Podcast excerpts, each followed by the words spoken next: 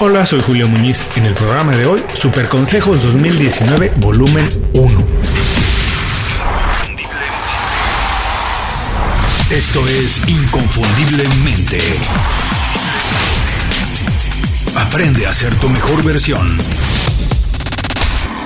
Muchas gracias por escuchar el programa de hoy. Para la mayoría de nosotros esta es una semana diferente, es una semana especial y por ello decidimos hacer también algo diferente en el programa. Aprovechamos que casi todo el mundo modifica su rutina y tiene un poco más de tiempo de descanso o reflexión para revivir algunos de los mejores momentos que hemos tenido en las entrevistas del primer cuarto del año. Un buen consejo nunca pasa de moda. Por eso regresamos a las entrevistas, las revisamos y seleccionamos uno, solamente uno de los mejores momentos de cada una de ellas. No es fácil, la verdad se los digo. Las pláticas tienen muchas ideas, experiencias y consejos que se pueden subrayar. Podríamos hacer un programa larguísimo, pero esa no es la idea. El objetivo es sacar provecho de estos días para reafirmar ideas destacadas mientras tenemos un poco más de tiempo de planeación. Si alguno de los consejos te parece especial porque te identificas con él, porque te brinda otra perspectiva o por cualquier otro motivo, en las notas de este programa dejaremos la liga directa a las entrevistas completas. Estoy seguro que algo más de tu interés podrás encontrar en ellas.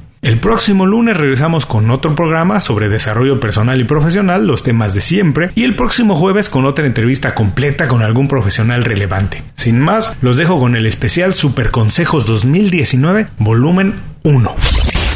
Juan María Segura.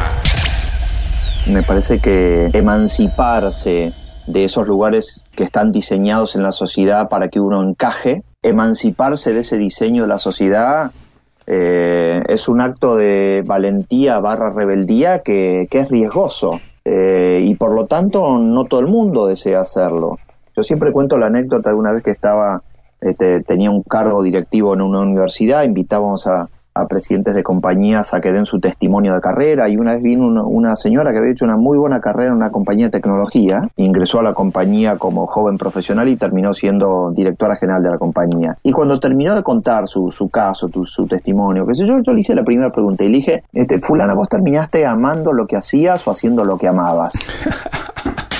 Y, le hice una, es una pregunta muy sencilla de vocación. ¿Vos, ¿Vos, tenías una vocación preexistente y te lanzaste a abrazarla? Eh, ¿O simplemente te metiste en un lugar y te acostumbraste y de tanto que, de tanto que lo hiciste, finalmente te sentiste cómodo haciendo? ¿Qué me respondió Julio? Que acabó haciendo lo que tuvo que hacer. Me respondió, no entiendo la pregunta. y, es, y es una respuesta maravillosa. Claro. Porque la, porque la gente ni siquiera se cuestiona qué es lo que desea. Y volvemos al origen. ¿Qué es la educación? Es una transformación de la conciencia de uno. Yo a partir de la educación, no de la escolarización, ni de la licenciatura en una universidad, yo a partir de la educación transformo la conciencia de quién soy yo, de lo que es el entorno y de cómo deseo yo entrar en diálogo con ese entorno. Y en algunos casos tendré facilitado ese entrar en diálogo, porque habrá lugares que ya están prehechos y pueden encajar bien, y si no están, los tengo que crear. Cristian Gallardo. Yo creo que el primer punto es em, crear la relación, ¿no? Primero somos personas y luego somos profesionales. Mm. Entonces, cuando la primera parte, eh, esta persona o este líder entiende que la idiosincrasia o el comportamiento de cómo ver la, una situación va a depender de un punto de vista también cultural, de hay muchos factores que tienen la mentalidad mucho más abierta, ya te da un pie o te da ya un paso eh, de ventaja respecto a otras personas que también tengan el interés de poder manejar un equipo o ser líderes. Esa es la primera parte, la relación de persona, que es una persona que entienda que existe una globalización, que entienda que aún así que sea el mismo continente, eh, las personas piensan distinto porque ya son de generaciones distintas, la información es distinta, etcétera, etcétera.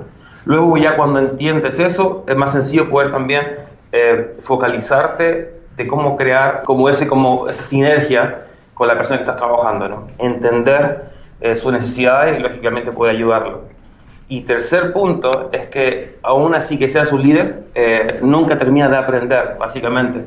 Que tu mismo equipo es el que te está básicamente enseñando también, educando a ti. Es que básicamente es como un, es como es como un círculo, ¿no? Es, como, es, un ecosistema que se tiene que generar, no es solamente una pura dirección que yo soy, creo que soy el líder y da, eh, digo y lo que se tiene que hacer eh, y tiene que seguirlo al 100%. No, es una retroalimentación continua.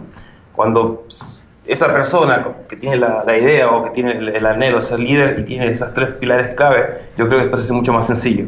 Porque luego ya viene netamente un tema técnico, ¿no? O de conocimientos puntuales de tu disciplina. Pero un día de mañana puedes estar trabajando en una farmacéutica como otro día puedes estar trabajando en una compañía de software. Por eso te digo que los primeros pilares para mí es ser eh, completamente abierto de mente ah, y también, lógicamente, que darle a entender que tiene que haber como un trabajo de equipo, ¿no? de no solamente esperar que se ejecute, sino ser parte de, del equipo que está formando. Jocelyn Quintero.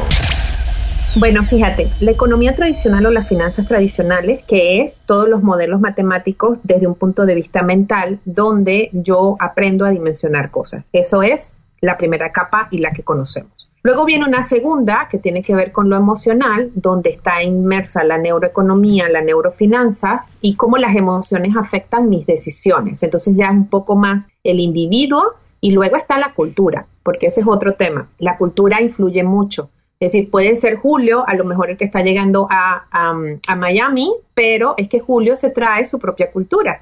Y si no eres capaz de entender cómo, cuáles son esos códigos que están dentro de tu propia cultura, las decisiones que tú vas a tomar van a ser más parecidos a Julio en México que a Julio en Miami, hasta que finalmente aprendas a incorporar dentro de tu propia cultura tus decisiones. Entonces, pero todo esto es neuroeconomía, neurofinanzas, lo emocional. Entonces ya te dije lo mental y lo emocional. Pero resulta que hay otra capa que no puede ser ni medida por las finanzas, ni tampoco puede ser entendida hasta este momento por la psicología, que es todo lo que no es visible, es decir, que tiene que ver mucho más con eh, lo espiritual, con lo filosófico, con el quién soy, qué vine a ser, qué tengo para dar y cómo en la medida en que yo me voy conectando con eso, pues definitivamente se van abriendo puertas irracionales, ilógicas y absurdas pero al final se van abriendo puertas donde inclusive ya el dinero deja de tener ese, ese objetivo al cual yo me dedico y se convierte más bien el proceso al revés, es decir, el dinero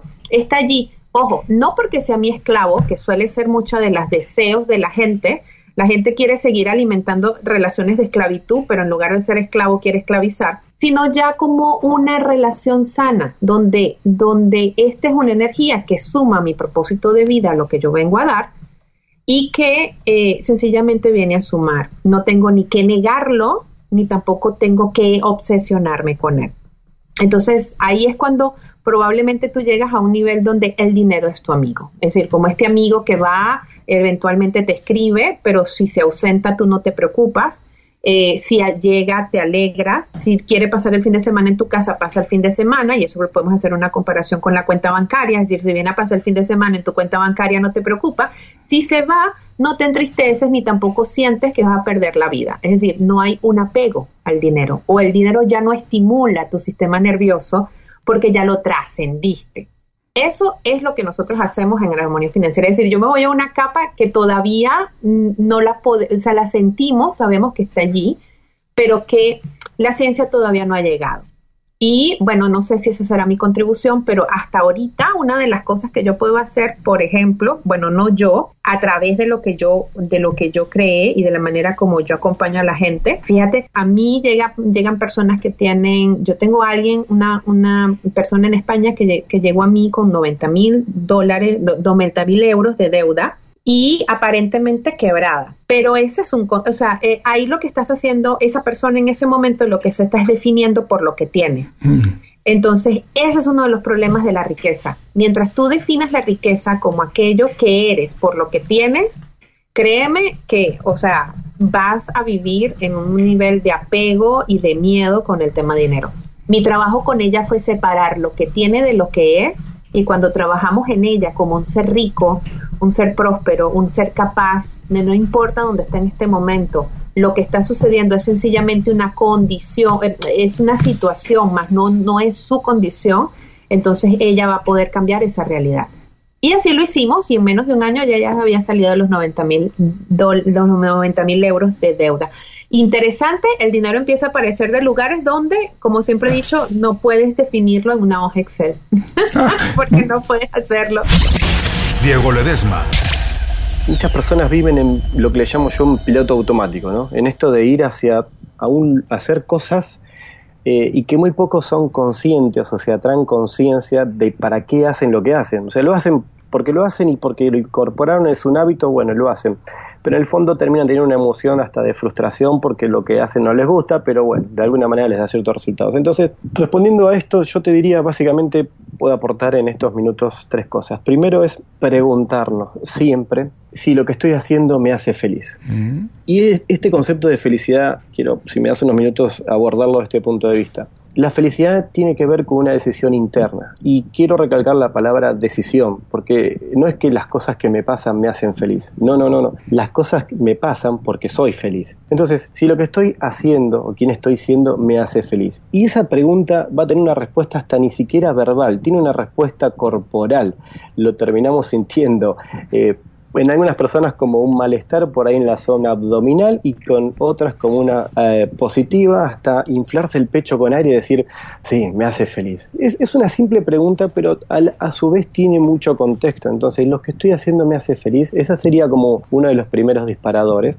El segundo podría decirte, eh, al finalizar el día, y es una práctica que yo hago eh, noche tras noche al apoyar la cabeza en mi almohada, es si lo que yo hice sirvió para algo y sirvió para alguien. Eh, porque tiene que ver esto con que cuando nosotros damos, también nos damos, y lo que no damos, no nos lo estamos dando. Es una, una ley eh, espiritual, física o cuántica de que estas cosas tienen que ver con la siembra y la cosecha. ¿no? ¿Qué es lo que estoy sembrando hoy? Porque no nos olvidemos de que si no cambiamos quienes estamos siendo hoy, todo nuestro mañana se va a ver como ayer. O sea, no cambia nada, sigue siendo todo lo mismo. Así entonces, totalmente. Entonces, entonces, preguntarnos eso, lo que hoy hice me sirvió y le sirvió a alguien. Y tercero, Julio, es buscar el acompañamiento de un profesional para abordar estos temas también, porque a veces surgen las respuestas y quizás las respuestas ya están latentes, ¿no? Sin embargo, eh, en la respuesta de un profesional, llamémosle un coach, un mentor, un consultor o alguien nos acompañe, es seguir profundizando en todo esto para ir hilvanando y sacando esas capas a veces que están tapando la esencia, por ponerlo en una imagen, donde podemos llegar a conectar y decir, ah, es esto. Algo que te quería mencionar con que lo que te mencionaba en cuanto a, mi carrera profesional. Hoy si hay algo en lo que yo puedo ver como, llamémosle del mundo de los negocios como core business, como el núcleo de mi negocio o el núcleo de lo que yo hacía siempre es servir a los demás. Mm. En un momento lo hice a través de la tecnología, porque implementaba mejoras, aplicaba procesos, innovaba en, en nuevas herramientas para servir al negocio y que por ende servir al cliente, porque al fin y al cabo la rentabilidad de la empresa se, se daba por optimizar, por ejemplo, la velocidad de procesamiento de algún proceso y que el cliente final termina obteniendo un resultado más rápido. Estaba sirviendo a los demás. Hoy lo estoy haciendo y estoy sirviendo, pero quizás con otras herramientas y otros recursos. Pero fíjate que, que mi, eh, mi misión o mi propósito sigue siendo el mismo, o sea, servir a los demás de una manera u otra. Entonces, eh, para las personas y la audiencia que nos está escuchando, tirarle estos tips, ¿no? preguntarse todo el tiempo si lo que estoy haciendo me hace feliz y eso va a tener hasta respuesta, respuesta automática. Eh, y la felicidad tiene que ver con no solamente lo que me hace feliz a mí también, primero me va a hacer feliz a mí también y va a ser ecológico hacia los demás, o sea, lo que yo haga hacia los demás eh, o lo que yo esté haciendo va a aportar también hacia los demás. Hay algo que siempre me encanta decir en mis procesos de mentoring y coaching es cuando pones combinando la actitud más tu aptitud, terminas teniendo el resultado y el éxito. Es tu actitud más tu aptitud puestas al servicio de los demás. Y fíjate que tiene que ver con actitud, como cómo yo encaro la vida, digamos, y lo que voy a hacer, con qué emoción y con qué intención lo voy a hacer. Después le aplico la aptitud, bueno, mi formación, eh, me he formado en, eh, determinadas cosas, tengo una profesión, es lo que es lo, la aptitud, lo que logré eh, incorporar en formarme para ponerlo al servicio. Y cuando lo pongo al servicio de los demás, esa combinación termina de alguna manera dándome la satisfacción de lo que estoy haciendo tiene un resultado en lo que estoy realizando. Jordi Meléndez. Eh, yo creo que tiene que ver con, con una disposición a, a, pues, a, querer aprender. Siempre he sido una persona muy curiosa.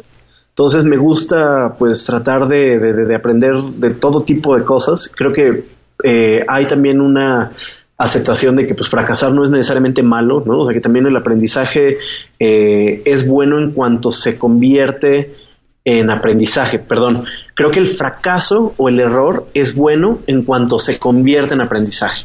Eh, si logramos encarar así las cosas, si, si, logramos encarar así las situaciones, pues estamos eh, creando un círculo virtuoso y no un círculo vicioso. Por otro lado, yo creo que también tiene que ver eh, que pues hoy por hoy es muy es mucho más fácil entrar en contacto con ciertas personas, ¿no? Antes, eh, no lo sé, tenías que quizá eh, pues, pararte enfrente de, de, una persona para que te hiciera caso, mandar una carta que no sabías cuánto tiempo iba a llegar en, eh, y cuánto tiempo iba a tardar en llegar.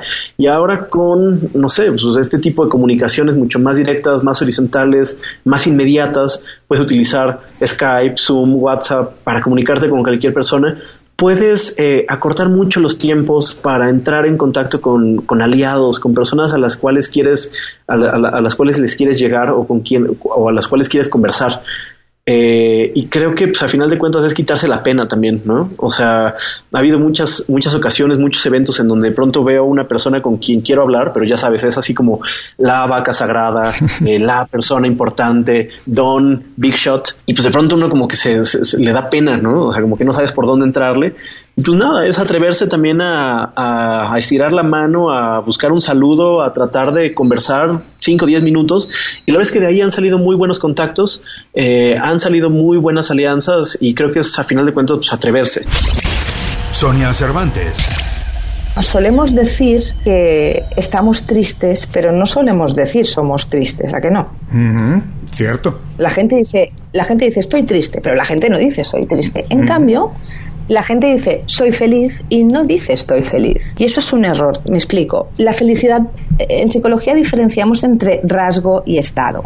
Mm. Un rasgo es algo que está presente la mayor parte del tiempo, es decir, es el ser. Y luego el estado sería algo más situacional, sería el estar.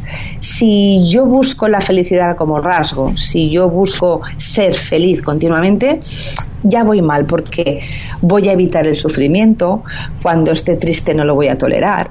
Y ahí en el libro también hay un poco, eh, un poquito de denuncia o un poquito de advertencia a todo este merchandising de la felicidad que se está vendiendo ahora y que a veces tiene el efecto contrario, donde parece ser que si no eres feliz la mayor parte del tiempo molestas.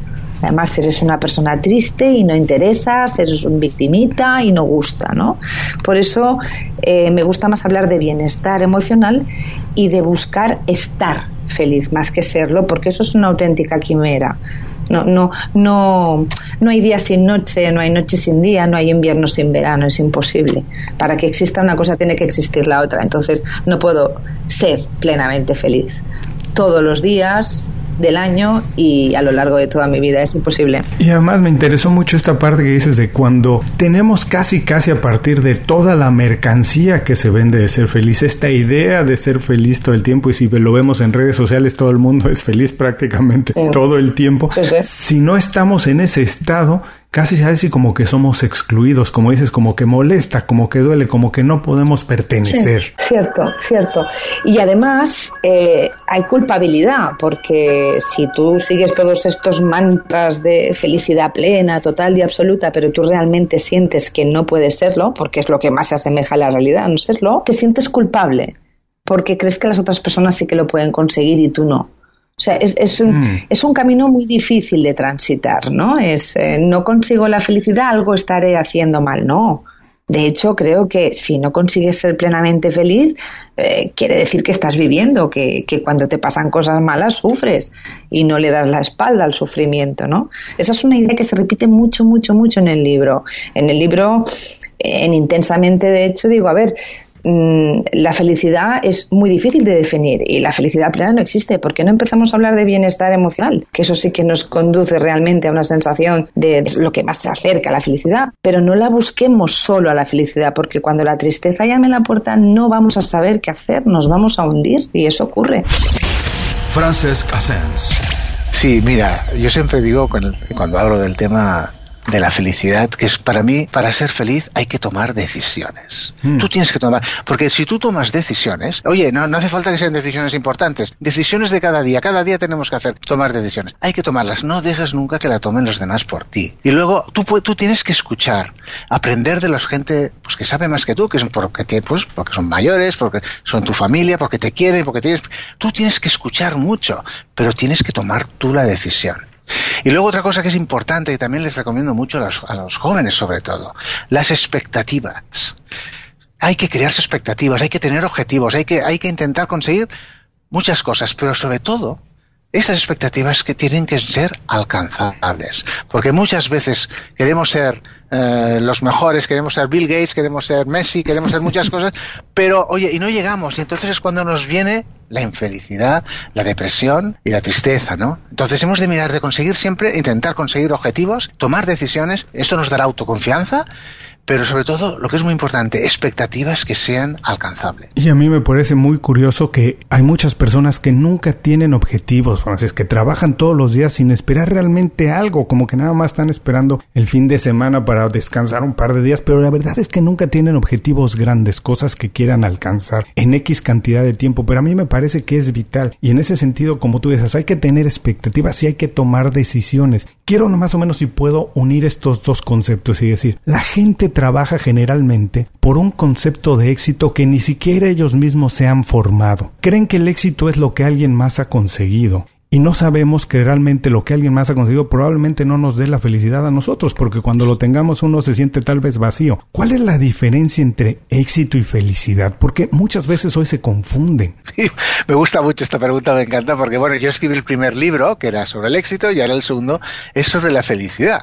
Entonces, eh, yo en mi primer libro sobre el éxito, yo decía que el éxito, cada, hay tanto, tantos tipos de éxito como personas en el mundo, porque a lo mejor, pues para ti el éxito podría ser pues eh, ser presidente de la gran multinacional o a lo mejor para mí podría ser estar mm, en, la playa en Miami tomando el sol. Eh, y, y, oye y, y son perfectamente lícitos. Cada uno tiene que tener el éxito que él quiere alcanzar. Tú tienes que cada uno tiene su, su objetivo. Y entonces la felicidad es saber disfrutar de lo que has conseguido como decía Del Carnegie, Del Carnegie decía, el éxito es conseguir algo y la felicidad es disfrutar de este algo que consigues. Iscaret García. Definitivo, definitivo. Un problema que yo veo es que no nos enfocamos en el otro, nos enfocamos mucho en nosotros. O sea, eh, cuando vamos a buscar trabajo es, oye, ¿por qué quieres trabajar en esta empresa? Ah, porque son una empresa transnacional y yo me quiero desarrollar en ella y yo quiero crecer y yo y yo y yo, ¿no? ¿Y en dónde queda lo que tú vas a darle a la empresa?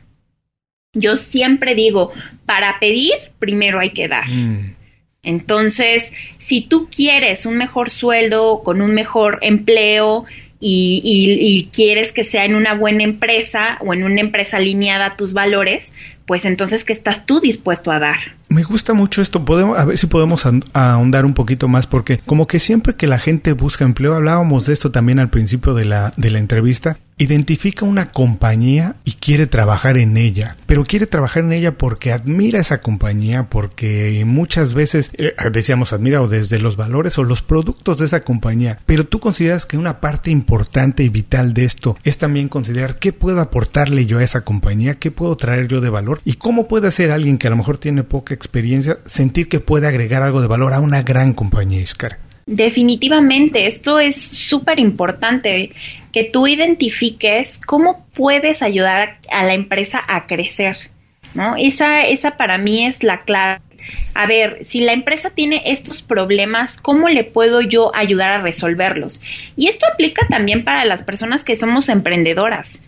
Tenemos que solucionar problemas, como una de mis mentoras decía, eh, tus clientes no se levantan a las 3 de la mañana estresados porque eh, les falta confianza, ¿no? Ujú. Eh, se levantan a las 3 de la mañana angustiados porque no tienen trabajo y tienen que pagar una cuenta.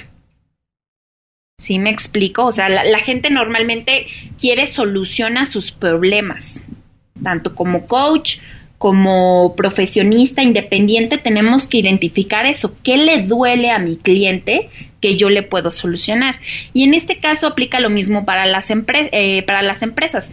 Como profesional que soy, ¿qué le duele a la empresa? ¿Y qué le puedo aportar? ¿Cómo le puedo ayudar para que ese dolor se minimice o en algunos casos hasta se elimine? Antes de cerrar el programa quiero pedirte dos favores. Primero, si algo te pareció interesante o motivador y conoces a alguien que se pueda beneficiar con esa información, comparte el programa con ellos. Eso nos ayuda a todos. A ti por fortalecer tu red de contactos, a ellos por recibir información útil y a mí porque más personas conocen inconfundiblemente. Segundo, suscribiéndote a nuestro boletín para recibir de manera gratuita información, recursos, consejos e inspiración para impulsar tu desarrollo profesional o crecer tu negocio. Recuerda que lo que importa no es tener un trabajo o un negocio que te dé para vivir, sino un estilo de vida donde crezca lo mejor de ti.